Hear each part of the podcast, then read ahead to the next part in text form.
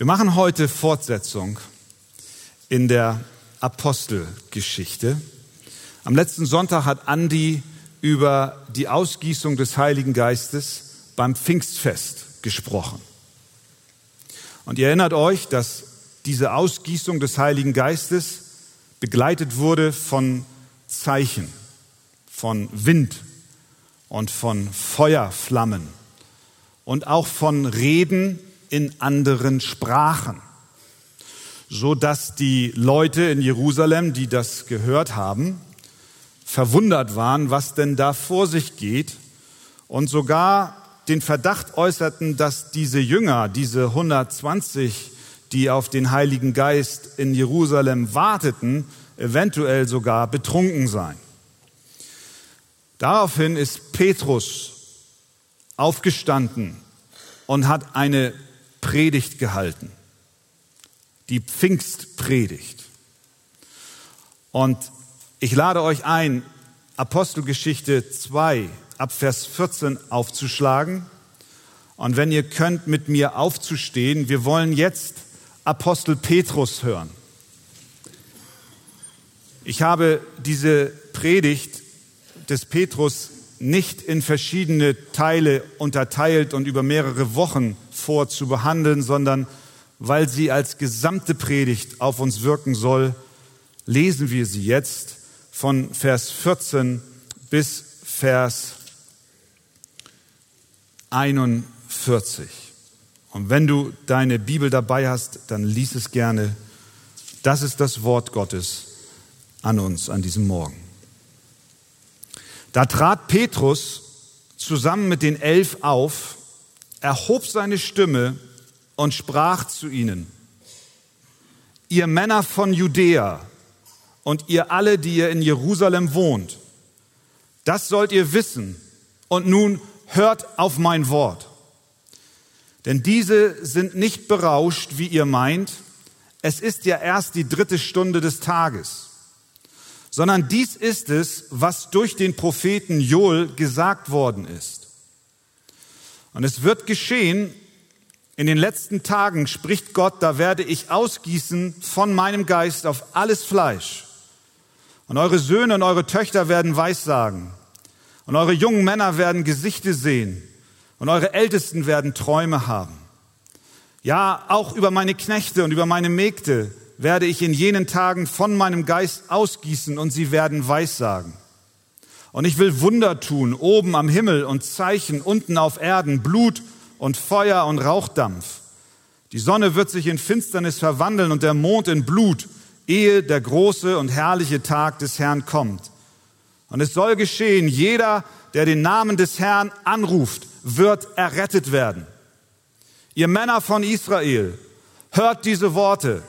Jesus, der Nazarener, einen Mann, der von Gott euch gegenüber beglaubigt wurde durch Kräfte und Wunder und Zeichen, die Gott durch ihn in eurer Mitte wirkte, wie, auch wie ihr auch selbst wisst, diesen, der nach Gottes festgesetztem Ratschluss und Vorsehung dahingegeben worden war, habt ihr genommen und durch die Hände des Gesetzlosen, der Gesetzlosen ans Kreuz geschlagen und getötet. Ihn hat Gott auferweckt, indem er die Wehen des Todes auflöste, weil es ja unmöglich war, dass er von ihm festgehalten würde. David nämlich sagt von ihm, ich sah den Herrn alle Zeit vor mir, denn er ist zu meiner Rechten, dass ich nicht wanke. Darum freute sich mein Herz und meine Zunge frohlockte. Zudem wird auch mein Fleisch auf Hoffnung ruhen, denn du wirst meine Seele nicht dem Totenreich preisgeben und nicht zulassen, dass dein Heiliger die Verwesung sieht. Du hast mir die Wege des Lebens gezeigt. Du wirst mich mit Freude erfüllen vor deinem Angesicht. Ihr Männer und Brüder, es sei mir erlaubt, freimütig zu euch zu reden von dem Stammvater David. Er ist gestorben und begraben und sein Grab ist unter uns bis zu diesem Tag. Da er nun ein Prophet war und wusste, dass Gott ihm mit einem Eid verheißen hatte, dass er aus der Frucht seiner Lenden, dem Fleisch nach, den Christus erwecken werde, damit er auf seinem Thron sitze, hat er vorausschauend von der Auferstehung des Christus geredet, dass seine Seele nicht dem Totenreich preisgegeben worden ist und auch sein Fleisch die Verwesung nicht gesehen hat. Diesen Jesus hat Gott auferweckt. Dafür sind wir alle Zeugen. Nachdem er nun zur Rechten Gottes erhöht worden ist und die Verheißung des Heiligen Geistes empfangen hat, von dem Vater hat er dies ausgegossen, was ihr jetzt seht und hört. Denn nicht David ist in den Himmel aufgefahren, sondern er selbst sagt, der Herr sprach zu meinem Herrn, setze dich zu meiner Rechten, bis ich deine Feinde hinlege als Schemel für deine Füße. So soll nun das ganze Haus Israel mit Gewissheit erkennen, dass Gott ihn sowohl zum Herrn als auch zum Christus gemacht hat. Eben diesen Jesus, den ihr gekreuzigt habt. Als sie aber das hörten, drang es ihnen durchs Herz. Und sie sprachen zu Petrus und den übrigen Aposteln, was sollen wir tun, ihr Männer und Brüder? Da sprach Petrus zu ihnen, tut Buße. Und jeder von euch lasse sich taufen auf den Namen Jesu Christi zur Vergebung der Sünden. So werdet ihr die Gabe des Heiligen Geistes empfangen. Denn euch gilt die Verheißung und euren Kindern und allen, die ferne sind, so viele der Herr, unser Gott, herzurufen wird. Und noch mit vielen anderen Worten gab er Zeugnis und ermahnte und sprach, lasst euch retten aus diesem verkehrten Geschlecht. Diejenigen, die nun bereitwillig sein Wort annahmen, ließen sich taufen. Und es wurden an jenem Tag etwa 3000 Seelen hinzugetan. Amen. Nehmt Platz. 3000 Seelen nach nur einer Predigt. Das ist eine Quote. Ich wünschte, die hätten wir jeden Sonntagmorgen. 3000 Menschen wurden in die Gemeinde in Jerusalem nach nur einer Predigt aufgenommen. Das muss gewaltig gewesen sein. Es muss beeindruckend gewesen sein, als Petrus aufstand und zu dieser riesigen Menge sprach. Wir wissen nicht, wie viele versammelt waren. Es waren mindestens 3000, aber es waren wohl weit mehr, denn nicht alle haben sich bekehrt. Es heißt in Vers 41, diejenigen, die nun bereitwillig sein Wort annahmen, ließen sich taufen. Es heißt, es waren auch welche da, die nicht bereitwillig das Wort annahmen. Das heißt, es war eine ganz große Menge dort, die der Predigt des Apostel Petrus zugehört haben. Seine Zuhörer waren Juden, sowohl aus Jerusalem als auch aus anderen Teilen der Welt. Viele waren in der Stadt, weil dort Festivitäten stattfanden. Es wurde das Wochenfest oder auch Fest der Ernte gefeiert. Und dann geschah es, dass der Heilige Geist auf 120 Menschen, die sich auf den Befehl Jesu in Jerusalem versammelt hatten und gewartet haben, fiel. Und diese Ausgießung des Heiligen Geistes auf diese ersten Christen und Nachfolger Jesu war von Zeichen begleitet, Wind, Feuer und Reden in anderen Sprachen und die Zugereisten aus vielen Teilen der Welt hörten plötzlich, dass diese Menschen ihre Sprache sprachen. Und das war außergewöhnlich. Viele Sprachen wurden dort plötzlich gesprochen und alles, was sie sagten, war in ihrer Sprache verständlich und sie taten kund, was Gott Großes getan hat. Und aufgrund dieser Ereignisse waren die Leute entsetzt, verwundert und kamen zusammen. Petrus steht auf. Als Sprecher der zwölf Apostel und hält hier die erste Predigt, die erste apostolische Predigt, die erste Predigt nach der Himmelfahrt Jesu Christi, nachdem Jesus die Erde verlassen hat. Petrus stand auf Und er predigte mutig. Er predigte kühn. Er predigte vom Geist Gottes ergriffen. Was war mit ihm geschehen? Gar nicht lange zuvor, da war Petrus alles andere als mutig. Als Jesus verraten wurde, festgenommen wurde und man den Petrus fragte, sag mal, du, du kennst ihn doch, den Jesus. Du gehörst doch zu ihm. Da war dieser Petrus, der hier mutig aufsteht, ein ängstlicher, ein schüchterner, ein sündiger Verleumder seines Herrn und Heilandes.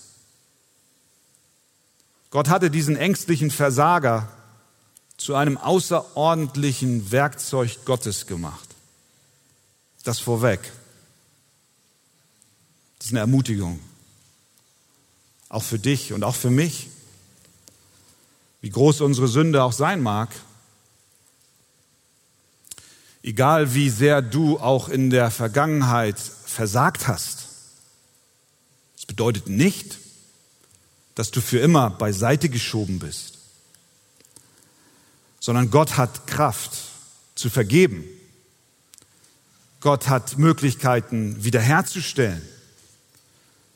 Er hat alle Macht, das zerbrochene Gefäß, was durch dein Versagen in Bruch gegangen ist, wieder zusammenzufügen und dich zu einem Gefäß zu seiner Ehre zu machen. Er kann wiederherstellen, er kann neu gestalten, er kann auch dich wieder zur Ehre Gottes einsetzen. Das tat er mit Petrus der ihn wirklich verleugnet hat. Und so stand Petrus auf und er predigte furchtlos und am Ende dieser Predigt taten 3000 Menschen Buße. Wie sehr wünschen wir uns solche Erweckungsversammlungen. Was wir heute Morgen machen wollen, ist nichts anderes als uns zu den Füßen des Apostel Petrus setzen. Wir wollen heute Petrus predigen lassen. Wir wollen hören, was die Merkmale dieser Erweckungspredigt ist und sind. Was diese Predigt auszeichnet. Wir wollen ihm zuhören. Was sind Kennzeichen dieser erwecklichen Predigt?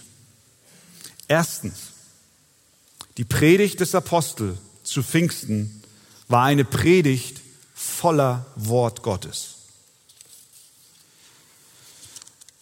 Sie war voll, getränkt mit dem Wort Gottes.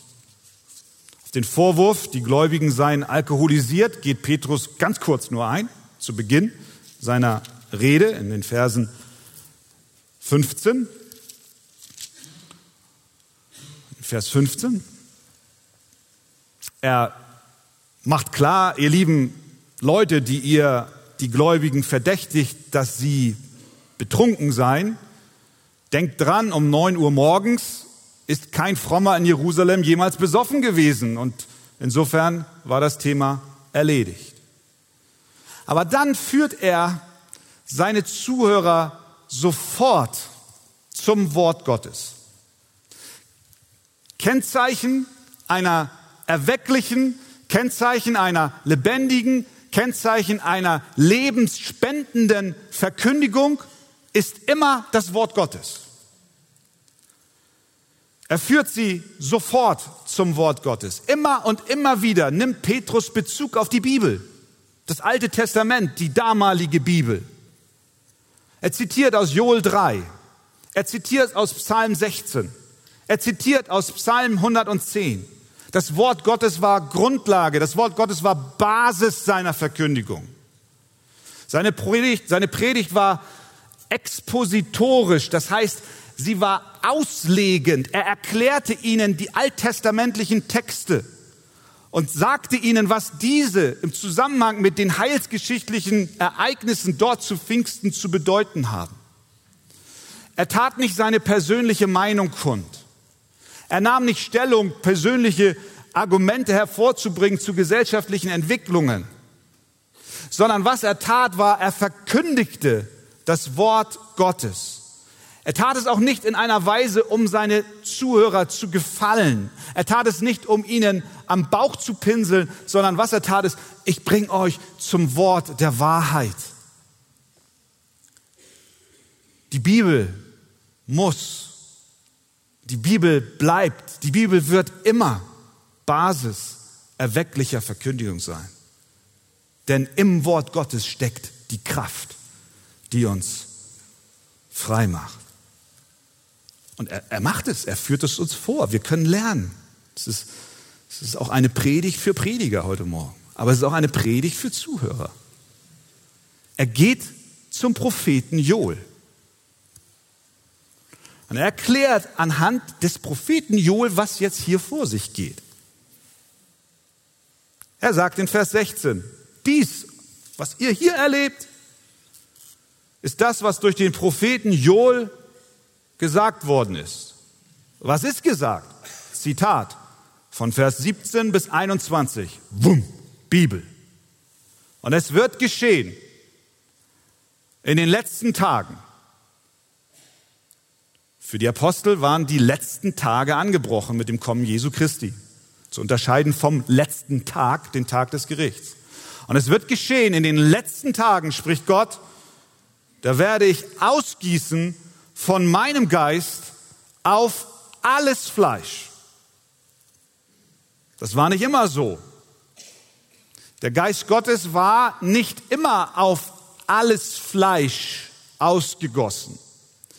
Im Alten Testament war er auf einzelne Menschen zu besonderen Zeiten und für besondere Aufgaben ausgeschüttet. Aber jetzt, erklärt Petrus, ist eine neue Zeit angebrochen. Der Geist Gottes ist ausgegossen auf alles Fleisch.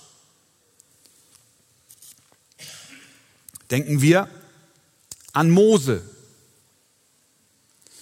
Ihr erinnert euch, der war ja von Gott eingesetzt, das Volk Israel zu führen aus Ägypten heraus in das gelobte Land. Und mit dieser Aufgabe waren viele Verantwortlichkeiten verbunden. Und wir lesen in den Mosebüchern, dass Mose an einen Punkt kam, wo er fast überfordert schien. Da stand eine ganze Schlange von Israeliten bei ihm und alle wollten Rat haben, Seelsorge haben Entscheidungen getroffen haben in ihren Rechtsstreitigkeiten, so dass der Schwiegervater von Mose, der Jethro, das sah und sagte zu Mose, Mose, so geht das nicht. Wenn du so weitermachst, dann kollabierst du, du brichst zusammen unter der Last der Verantwortung. Deswegen suche dir andere, die dich unterstützen. Im vierten Mose 11 greift Gott diesen Gedanken wieder auf. Und er sagt zu Mose, sammel mir 70 Männer unter den Ältesten, bringe sie zur Stiftshütte und ich will von deinem Geist, das ist der Geist Gottes, der auf dir ruht, Mose, den will ich den 70 geben. Warum? Damit sie, Zitat, mit dir die Last des Volkes tragen und du nicht allein tragen musst. Und tatsächlich, es geschah so. Der Geist Gottes kam auf diese 70 Ältesten und sie wurden zum Dienst ausgerüstet. Zwei von ihnen waren nicht an der Stiftshütte, sondern die waren schon im Lager bei den Leuten und weissagten dort, heißt es. Das heißt, sie dienten schon.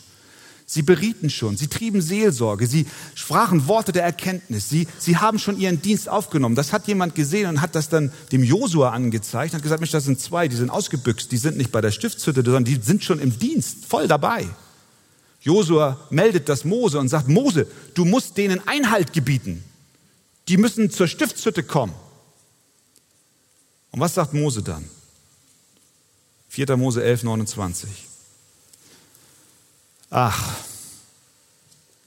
dass doch das ganze Volk des Herrn weissagen würde, dass doch der Herr seinen Geist auf sie legen würde, dass der Herr doch seinen Geist auf sie alle, alle legen würde, dass der Geist Gottes doch das ganze Volk erfüllen möge, so dass die Last nicht allein auf meiner, nicht allein auf den 70, sondern verteilt aufs ganze Volk ist dass der Herr doch den Geist geben möge, dass jeder im Volk, wenn sein Nachbar mit Nöten kommt, wenn sein Nachbar mit Fragen kommt, wenn sein Nachbar mit Problemen kommt, ein Wort der Erkenntnis, ein Wort der Weissagung, ein Wort der Auferbauung hätte, dass doch das Volk untereinander sich dienen möge zur Ehre und Auferbauung, zur Ehre Gottes und zur Auferbauung des gesamten Volkes. Ach, wenn doch, das war das Gebet des Mose, wenn doch das ganze Volk vom Geist Gottes erfüllt werden würde. Der Prophet Joel, den der Apostel Petrus hier zitiert, der greift diesen Gedanken auf. In einer Notsituation des Volkes Israel prophezeit er diese Worte und es wird, es wird geschehen. In den letzten Tagen spricht Gott, da werde ich, ich füge ein, das Gebet des Mose erhören da werde ich meinen Geist ausgießen auf alles Fleisch, auf eure Söhne und eure Töchter. Sie werden Weissagen und eure jungen Männer werden Gesichte sehen und eure Ältesten werden Träume haben. Ja, auch über meine Knechte und über meine Mägde werde ich in jenen Tagen von meinem Geist ausgießen und sie werden Weissagen. Petrus sagt, ihr lieben Juden hier in Jerusalem, dieses Wort hat sich vor euren Augen erfüllt. Der Heilige Geist ist nicht nur ausgegossen auf einen, nicht nur ausgegossen auf 70, sondern auf Frauen, Männer, Knechte, Mägde, Söhne, Töchter, auf jedem im Volk Gottes. Auf jedem. Auf jedem. Auch auf dich, wenn du zum Volk Gottes gehörst. Gott hat seinen Geist auf uns alle ausgegossen, die wir an Jesus Christus glauben. Das ist, was Paulus schreibt im 1. Korinther 12. Denn wir sind durch einen Geist alle zu einem Leib getauft. Wir seien Juden oder Griechen, Sklaven oder Freie und sind alle mit einem Geist getränkt. Manchmal ist dieses Pfingstereignis so fern und vielleicht hat der eine oder andere auch so ein bisschen Berührungsängste und weiß nicht so genau damit anzufangen. Die Botschaft des Apostel Petrus ist, Gott hat seinen Geist auf alle seine Kinder ausgegossen. Auch auf dich, auch auf mich. Bist du ein Kind Gottes, dann hast du den Heiligen Geist. Dann bist du befähigt, in der Kraft des Heiligen Geistes ein Zeugen zu sein. Dann bist du befähigt, in der Kraft des Heiligen Geistes zu dienen. Du, du bist befähigt. Schau nicht immer auf andere, auf die vermeintlich Großen. Gott hat seinen Geist auf alle ausgegossen. Da ist keiner ausgenommen. Niemand. Was ist die Anwendung für uns heute Morgen bei diesem Gedanken? Die Frage ist, ob wir in diesem Bewusstsein leben. Ich muss gestehen, ich lebe nicht immer in dem Bewusstsein. Da kommst du von einer großartigen Pastorenkonferenz und sitzt da irgendwo in der Reihe und hörst die Großen predigen. Dann denkst du, oh, der, nicht, nicht weil sie sich groß tun, sondern weil du persönlich so überführt und, und, und angesprochen bist, dass du da sitzt und denkst, ach ja, die haben, was du nicht hast. Die haben nicht, was ich nicht habe. Wir haben alle den gleichen Geist. Sie haben unterschiedliche Gaben. Wir haben alle unterschiedliche Gnadengaben, aber wir haben alle denselben Geist. Das ist die Frage heute Morgen. Kommen wir mit dem Bewusstsein in die Gemeinde, dass wir wohl auf der einen Seite genährt und gestärkt und erbaut werden wollen durch das, was am Sonntagmorgen im Gottesdienst geschieht? Aber haben wir auf der anderen Seite auch im Blick, dass wir mit dem Geist Gottes erfüllt sind, der uns befähigt zu dienen? Gehen wir mit diesem Anliegen in die Gemeinde, den anderen zu sehen, auf seine Probleme einzugehen, mit ihm zu beten, ihm Worte der Ermutigung und des Trostes und der Hoffnung zuzusprechen, sodass Glauben entsteht. Der Geist Gottes wirkt. Er wirkt in der Arche. weil wir mit ihm erfüllt sind. Und das tut er durch Gebet, das tut er durch Anbetung, das tut er durch Gespräch und durch praktische Hilfe. Die Erweckungspredigt war gegründet auf dem Wort Gottes. Petrus führte seine Zuhörer zu den Wahrheiten der Schrift und er war so davon überzeugt, er war so überzeugt, was Paulus später den Römern schreibt in Römer 10, Vers 17, so kommt der Glaube aus der Predigt. Das Predigen aber durch das Wort Gottes. Er war sich sicher, dass das Wort Kraft hat, Menschen zu retten, dass es lebendig ist, dass es kräftig ist, dass es schärfer ist als jedes zweischneidige Schwert, dass es Herzen, die aus Stein sind, durchdringen kann. Daher lasst uns nicht das Vertrauen in die Kraft des Wortes verlieren. Die Bibel ist und die Bibel bleibt Grundlage erwecklicher Predigt und möge es in dieser Gemeinde stets so sein, dass das Wort Gottes Zentrum unserer Predigt, Zentrum unseres Gottesdienstes ist. Denn allein dort sehen wir die Kraft zur Errettung. Amen. Die Predigt des Petrus war also erstens gegründet im Wort Gottes. Zweitens, sie hatte Jesus im Zentrum. Jesus stand absolut im Mittelpunkt der Verkündigung. Das Zentrum, der Kern aller Auslegungsarbeit des Apostel Petrus, der Punkt, zu dem alle seine Gedanken hinführte, hinführten, war die Person Jesus Christus. Petrus macht klar, dass sich die Prophetie des Joel in Jesus erfüllt hat. Von Vers 19 bis 21 lesen wir von Wundern, die Gott tun wird oben am Himmel und Zeichen unten auf Erden. Jesus tat Zeichen auf der Erde in Form von Heilungen. Bei der Verklärung der Himmelfahrt waren Wunder am Himmel zu sehen. Als Jesus gekreuzigt wurde, verwandelte sich die Sonne in Finsternis auch das hat Joel vorhergesagt. Die Sonne, Vers 20, wird sich in Finsternis verwandeln und der Mond in Blut. Die Gerichtszeiten, Zeichen von Blut, Feuer und Rauchdampf, die wir im Vers 19 sehen, entluden sich am Kreuz auf Jesus Christus. Dieses Gericht wird kommen auf alle Menschen, es sei denn, sie rufen den Namen des Herrn an, Vers 21. Und es soll geschehen, jeder, der den Namen des Herrn anruft, wird errettet werden. Bis dahin hat Petrus nicht einmal den Namen Jesus in den Mund genommen. Bis dahin haben wahrscheinlich alle jüdischen Zuhörer zustimmend genickt, denn Joel im Originaltext, im Alten Testament, verwendet für den Begriff, wer den Namen des Herrn anruft, den Namen Jahwe. Und für die Juden war es klar, wer Jahwe anruft, wird gerettet werden. Aber dann kommt Petrus und macht nicht Stopp und macht nicht Halt an diesem Moment, an diesem Punkt, sondern er geht einen Schritt weiter. Er erklärt, dass das Wort in Joel für Herr auf Jesus anzuwenden ist. Vers 22, nach dem Zitatende, ihr Männer von Israel, hört diese Worte.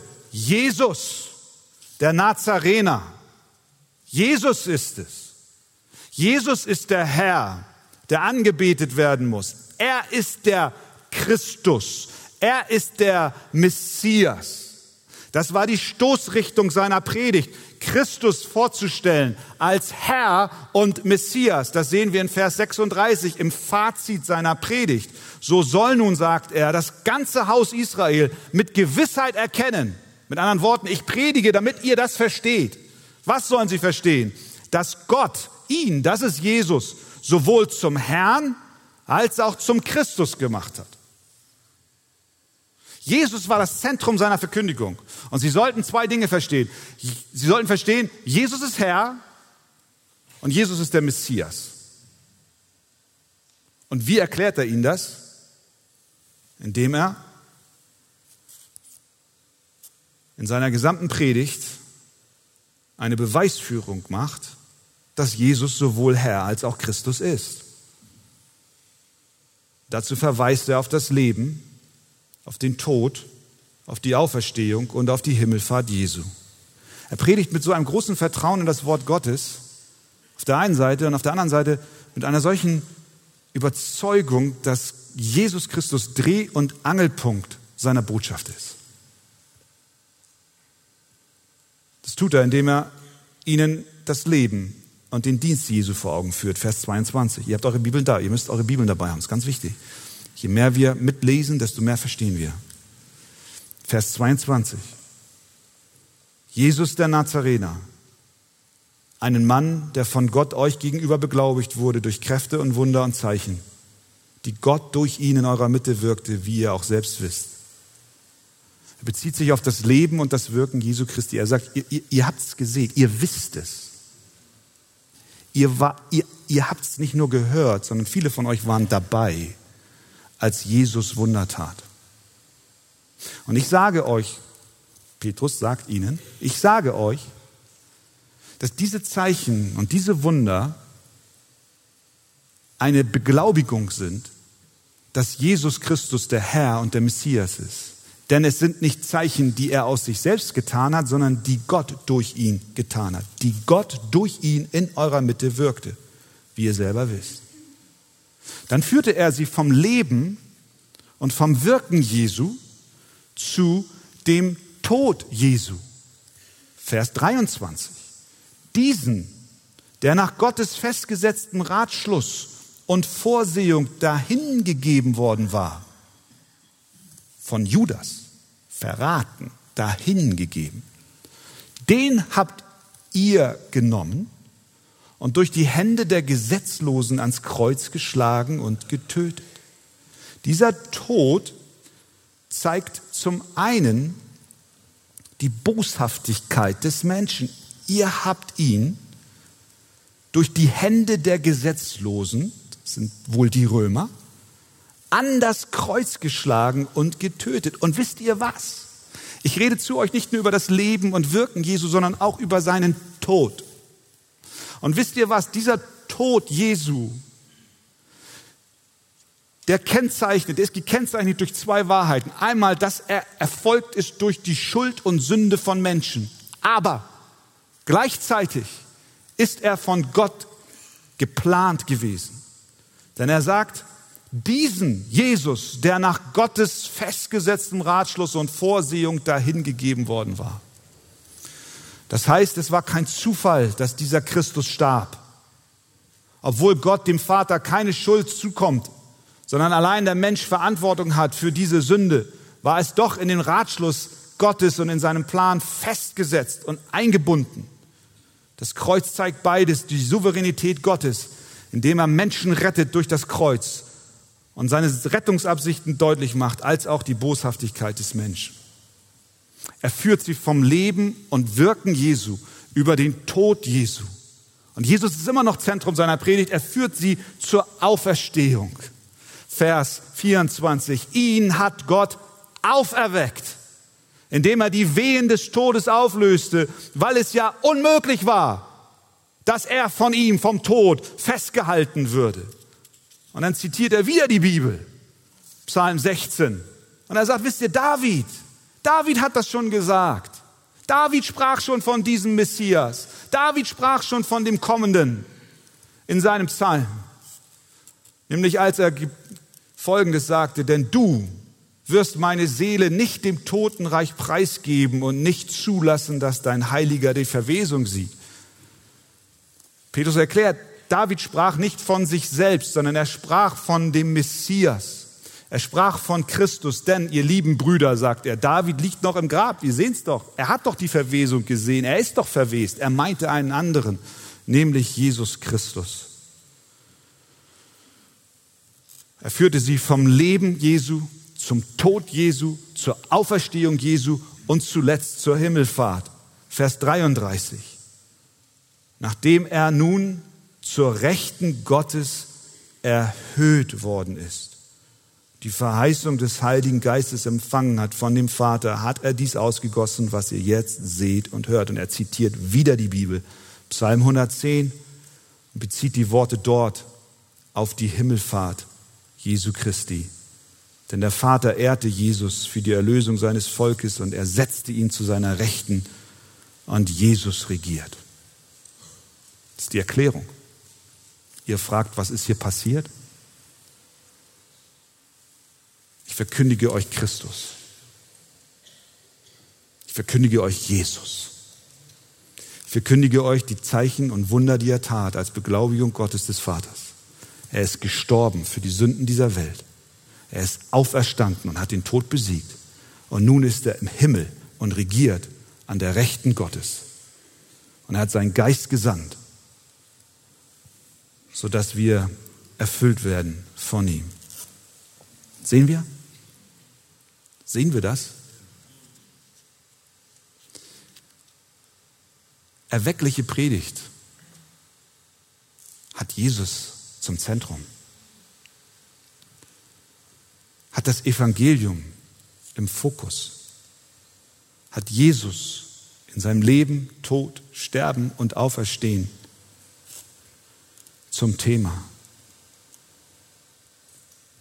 Die Frage ist, für dich ist Jesus auch in deinem Herr, in deinem Herzen, in deinem Leben Herr. Nimmt er den Platz ein, den Gott der Vater ihm zugewiesen hat, regiert er in deinem Herzen, ist er Kapitän deines Lebens. Die Predigt muss um Jesus gehen. Möge es von dieser Kanzel immer so sein, dass wir Christus verkündigen, den Sohn des lebendigen Gottes. Predigt des Petrus war erstens gefüllt von Gottes Wort. Zweitens, sie hatte Jesus im Zentrum. Und das dritte Kennzeichen war Buße und Vergebung. Petrus schließt seine Predigt mit diesen Worten ab. Vers 36. So soll nun das ganze Haus Israel mit Gewissheit erkennen, dass Gott ihn sowohl zum Herrn als auch zum Christus gemacht hat. Eben diesen Jesus, den ihr gekreuzigt habt. Fazit seiner Predigt lautet, Jesus regiert und ihr ihr habt ihn getötet. Ihr habt ihn umgebracht.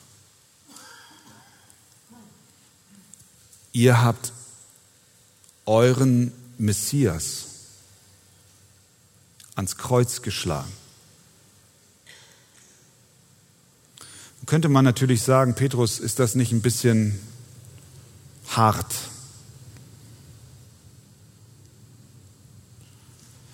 Es waren doch gar nicht alle da, als Jesus gekreuzigt wurde.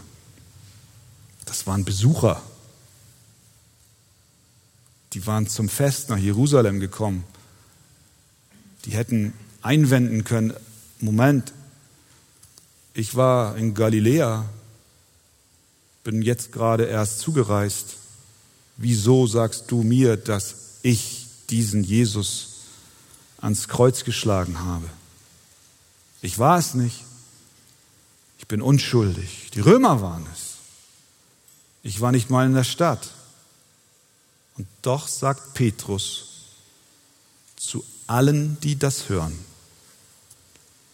ihr habt Jesus gekreuzigt. Petrus konfrontiert sie mit ihrer ganz persönlichen Schuld. Sie standen mit Gott im Konflikt. Sie liefen nicht synchron mit dem Herrn.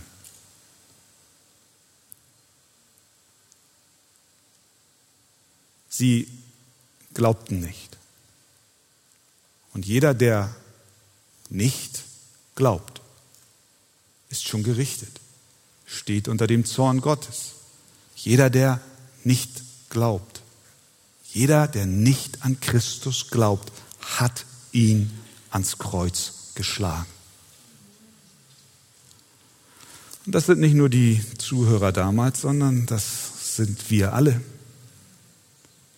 Jeder von uns. Wir sind alle schuldig am Tod unseres Herrn. Dafür hat er bezahlt. Als sie aber das hörten, Vers 37, da drang es ihnen durchs Herz. Wort Gottes kam einer solchen Kraft zu ihnen, dass es nicht äußerlich an ihnen abprallte, sondern in sie eindrang. Es war wie ein Dolch, der in sie hineinstieß. Sie waren erschüttert im Angesicht dieser Schuld. Riefen sie, was sollen wir tun? Was sollen wir tun? Ich hoffe, dass du dir auch diese Frage stellst. Was soll ich tun? Was kann ich tun? Ich habe Christus gekreuzigt. Die Antwort ist nicht schwer.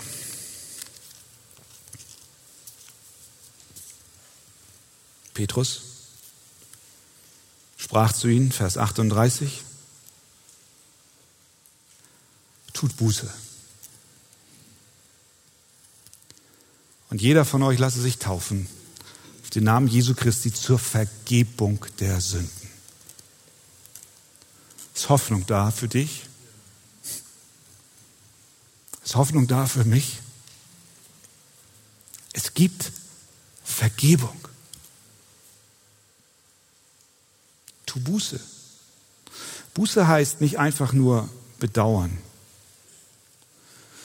Buße heißt nicht einfach nur zu sagen, ach naja, dumm gelaufen, tut mir leid. Buße bedeutet eine totale Veränderung im Herzen und auch in den Gedanken zu haben und in der Einstellung zu haben, sodass du nicht länger im Widerspruch zu Gott lebst, sondern in Harmonie und Übereinstimmung mit ihm. Dass er dich, dass er für dich dein Herr ist. Tut Buße.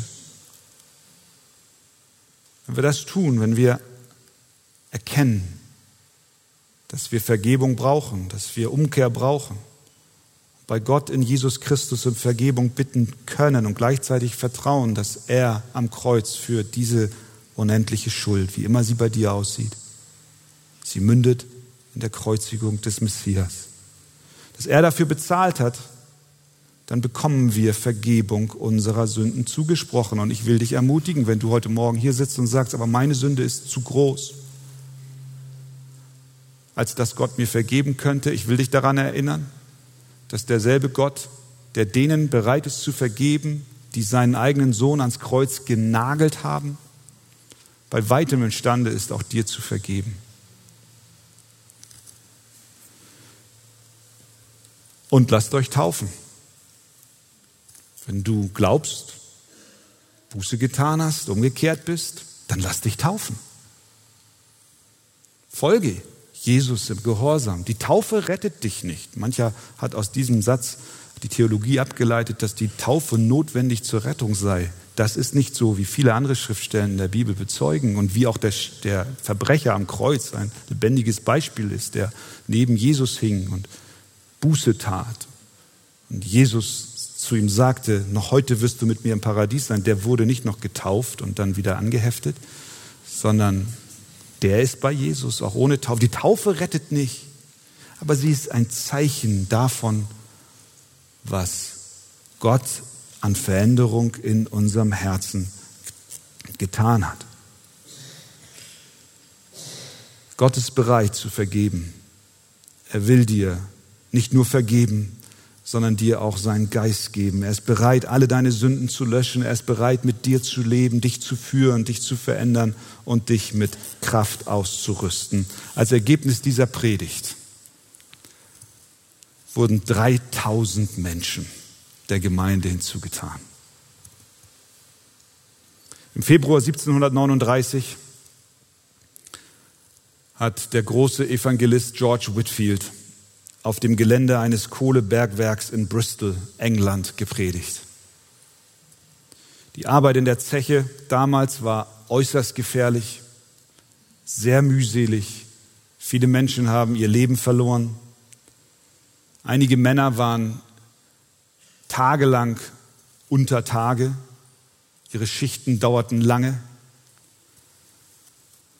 Und als sie endlich am Tageslicht auftauchten, waren ihre Gesichter schwarz vom Ruß der Kohle. Oben stand Whitfield und predigte. Was für ein Willkommen bei Tageslicht. Und es wird berichtet, dass Whitfield predigte, wie Petrus predigte. Er verkündigte Jesus. Die hartgesottenen Kohlearbeiter hörten gespannt Whitfield zu. Und während Whitfield sprach, drangen die Worte Gottes in ihre Herzen. Und sie fingen an zu weinen. Tränen flossen ihre schwarzen Gesichter herunter, sodass, so wird berichtet, weiße Streifen aus, auf schwarzer Haut zu sehen war.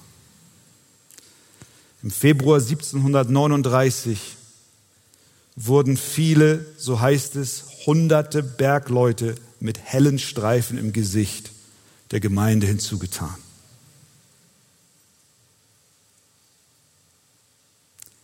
Pfingsten ist nicht zu Ende. Der Geist Gottes wirkt auch heute noch. Unsere Sehnsucht ist, Herr, schenke uns mehr von deinem Geist, dass wir Predigten erleben, dass wir Dienst erleben in der Kraft des Heiligen Geistes. Wir sehnen uns nach der Rettung von Menschen in großer Zahl. Daher beten wir. Wir beten, Herr, gieße deinen Heiligen Geist aus, sodass nicht nur wenige, sondern Hunderte kommen, ja Tausende kommen, um deine Kraft zu erleben. Herr, schenke es uns. Amen.